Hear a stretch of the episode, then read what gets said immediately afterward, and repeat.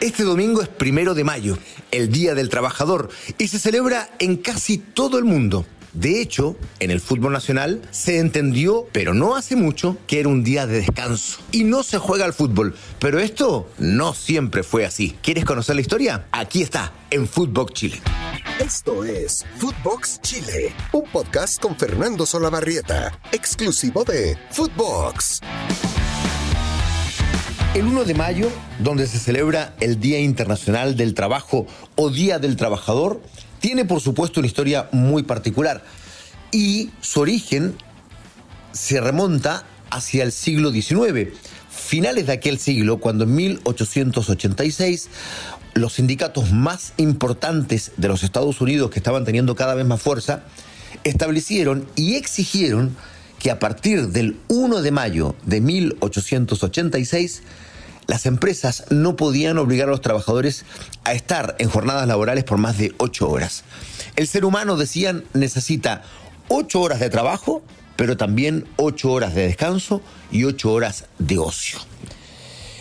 Como el 1 de mayo comenzaron los paros y las huelgas y muchas empresas no aceptaron esta medida y esta exigencia de los trabajadores, comenzaron los disturbios. La policía salió a las calles y hubo, sobre todo en Chicago, revueltas sangrientas que hasta el día de hoy se recuerdan.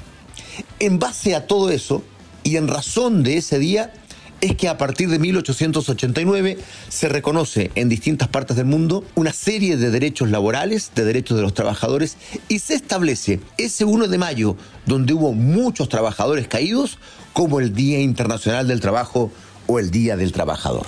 Pero resulta que esto no siempre ha ocurrido en Chile, en razón del fútbol. Para allá vamos.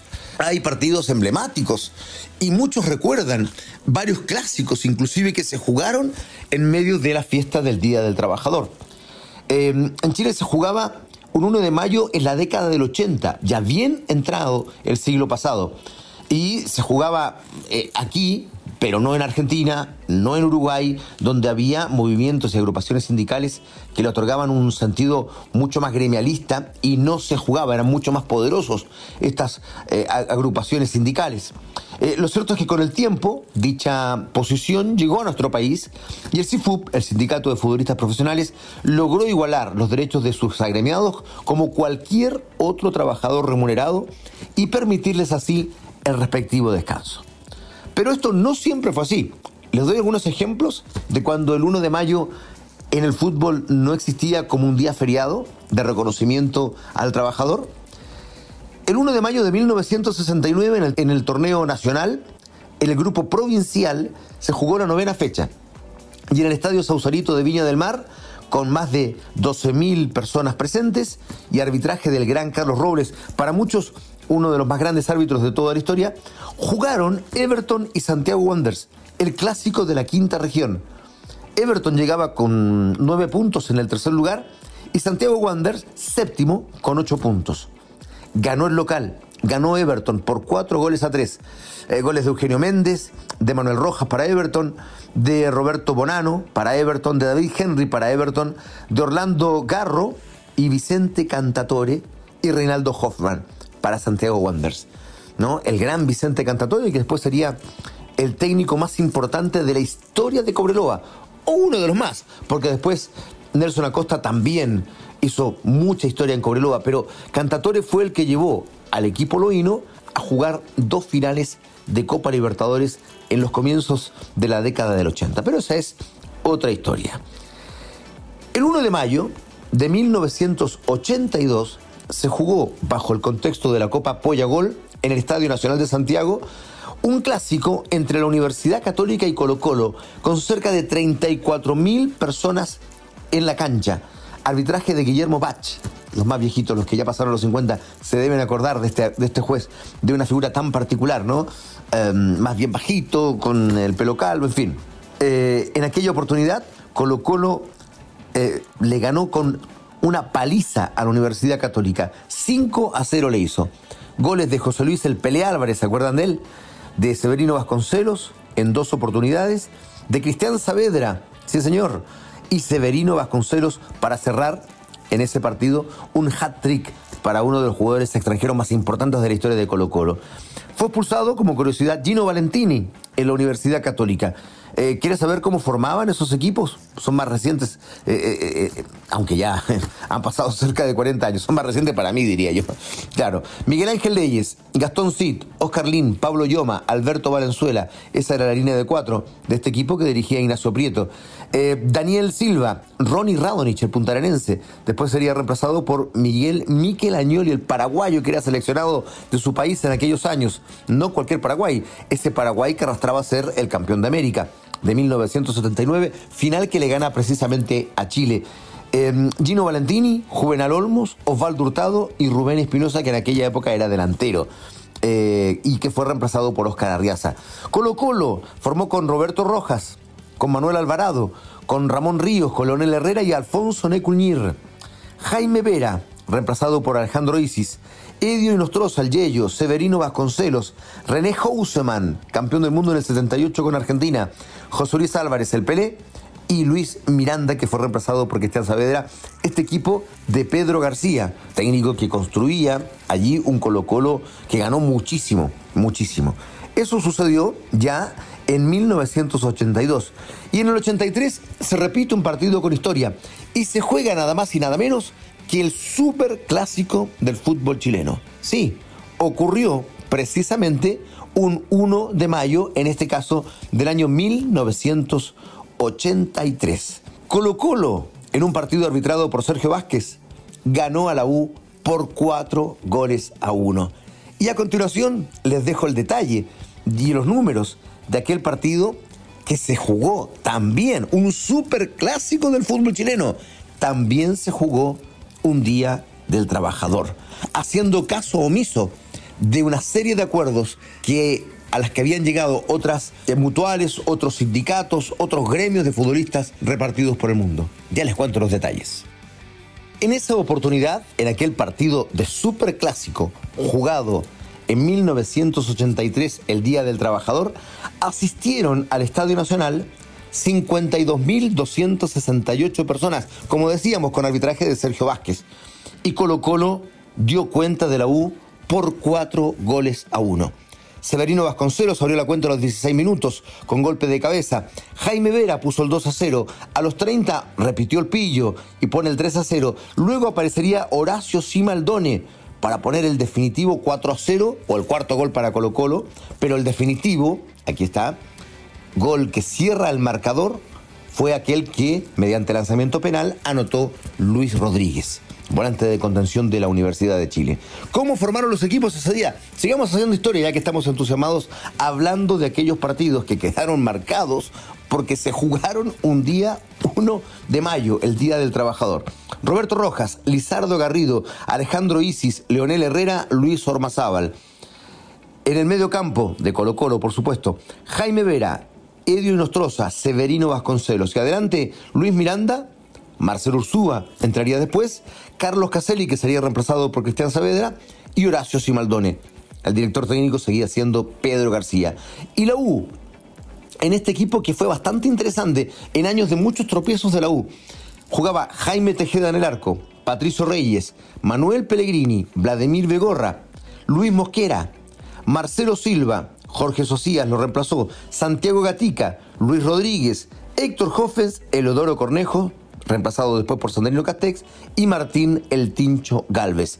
Todos ellos dirigidos por Luis Santibáñez, que venía de clasificar a la selección al Campeonato del Mundo de España en 1982 y de haber sido subcampeón de América en 1971. O sea, un técnico con galardones. Ese era el técnico de la Universidad de Chile en aquel partido que termina perdiendo por goleada el conjunto de la U. En dicha tarde, Carlos Caselli tuvo marca personal y fue de Manuel Pellegrini.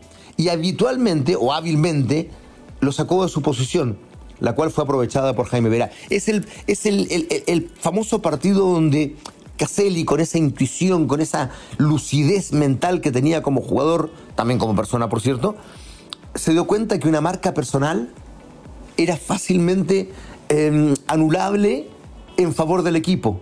Seguramente él lo iba a pasar mal, pero si era inteligente en los movimientos, iba a ayudar muchísimo al equipo. Y efectivamente sacó a Pellegrini de su posición de defensor central, se lo llevó a una orilla y generó el descalabro de la defensa azul. Esa anécdota es precisamente de 1983 en un día del trabajador. Pero hay en los antecedentes partidos incluso de la selección chilena, antiguos eso sí, o anteriores. Este es del 1 de mayo de 1966 en Ciudad de México, un amistoso que servía como preparación para la Copa del Mundo. Aquella en la que Chile estaba clasificado después de haber sido tercero del mundo en 1962, iba a Inglaterra en 1966 y juega un partido amistoso, preparatorio, frente al Necaxa mexicano. ¿Cómo, dices tú, si eres tan joven? Eh, ¿Cómo iban a jugar con clubes? En aquella época, las selecciones jugaban con muchos clubes. Eran los amistosos más clásicos, además. Era más bien raro que una selección jugara con otra. Eh, no tan raro, pero, pero lo más normal es que se jugara con clubes. De hecho, este amistoso lo termina ganando incluso México, más bien el Necaxa, digo, el Necaxa de México por 1 a 0. Eh, ¿Cómo formó Chile? Con Adán Godoy en el arco, con Aldo Valentini, con Carlos Contreras, con Elías Figueroa, el gran Elías, Hugo Villanueva, José González, Ignacio Prieto, Eladio Rojas y Roberto Hodge. También estuvieron Alberto Fuyú, Pedro Araya, Armando Tobar, Honorino Landa, Orlando Ramírez y el recientemente fallecido Leonel Sánchez, todos bajo la tutela técnica de Luis El Zorro Álamos. ¿No? Y esto era dentro del marco del cuadrangular, donde estaba, además del Decax y la selección chilena, el Mónaco de Francia y la selección mexicana. En, eh, en otro antecedente de un partido jugado por una selección chilena, nos vamos al 1 de mayo de 1974, otro amistoso de la selección jugando en el Día del Trabajador. Ocurrió en el estadio Ricardo Saprissa, en Costa Rica, ante 7.909 personas. Y en aquella oportunidad, el Saprissa, el Saprissa de Costa Rica, le ganó a Chile por dos goles a uno. Un equipo chileno extraordinario. Escuchen estos nombres: Leopoldo Vallejos, Juan Machuca, Hugo Berli, Leonel Herrera, Antonio Arias, Francisco Chamaco Valdés, Guillermo Páez, Carlos Reynoso, para los mexicanos el mejor jugador extranjero de todos los tiempos, Rogelio Farías, Sergio Ahumada, Osvaldo Pata Bendita Castro y Miguel Ángel Gamboa. El director técnico también era Luis Álamos.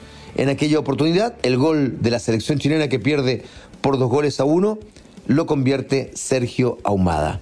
Y este partido fue suspendido momentáneamente en el minuto 81 cuando Antonio Arias sufrió fractura de mandíbula y la pérdida de sus dientes. Se, se conoció además ese partido por esa durísima lesión que, que, recibió el jugador chileno. En fin, hasta aquí el recuerdo. Hemos querido traer eh, varios antecedentes y varios partidos que se jugaron, curiosamente, un día 1 de mayo, el Día del Trabajador. Porque Chile fue uno de los últimos países de Sudamérica que pudo lograr el descanso necesario para los jugadores, que si bien trabajan en algo que debe ser increíblemente gratificante para ellos, porque cumplen sueños jugando al fútbol, no deja de ser un trabajo. Y por ello, este domingo no va a haber fútbol chileno y está muy bien, porque los futbolistas son trabajadores y se merecen ese descanso. Igual que ustedes amigos, que tengan un hermoso fin de semana y a todos los trabajadores de Chile, que este domingo descansen, porque se lo merecen. Muchas gracias. Feliz Día del Trabajador. Esto fue Footbox Chile con Fernando Solabarrieta, podcast exclusivo de Footbox.